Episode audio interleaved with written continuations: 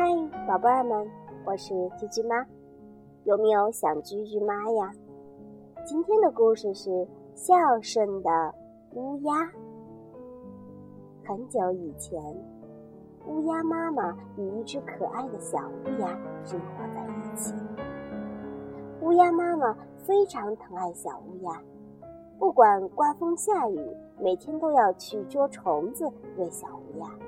还教会小乌鸦很多捉虫子的本领。在妈妈的精心抚育下，小乌鸦逐渐长大了。这天，乌鸦妈妈对小乌鸦说：“孩子，你已经长大了，应该学着独立生活了。”小乌鸦点了点头，含泪告别了妈妈。开始了自己独立的生活。小乌鸦身手敏捷，很快就成了一个捉虫能手。转眼过了好多年。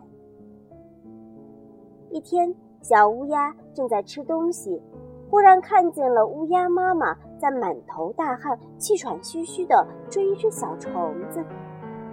小乌鸦喊道：“妈妈，妈妈！”乌鸦妈妈见了小乌鸦，非常高兴。他拉着小乌鸦的手，关切地问：“孩子，你现在过得好吗？有没有挨饿呀？”小乌鸦看着衰老的妈妈，哽咽着说：“ 妈妈，我很好。您现在年纪大了，不能捉虫子了，以后……”就让我来养活您吧，我我一定让您吃得饱饱的。从此以后，小乌鸦天天都去捉虫子给妈妈吃，就像小时候妈妈捉虫子喂它一样。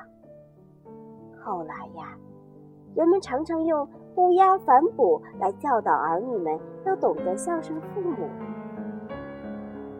好了，宝贝儿们。鸡鸡妈，这个故事讲完了，你们有没有注意听故事呀？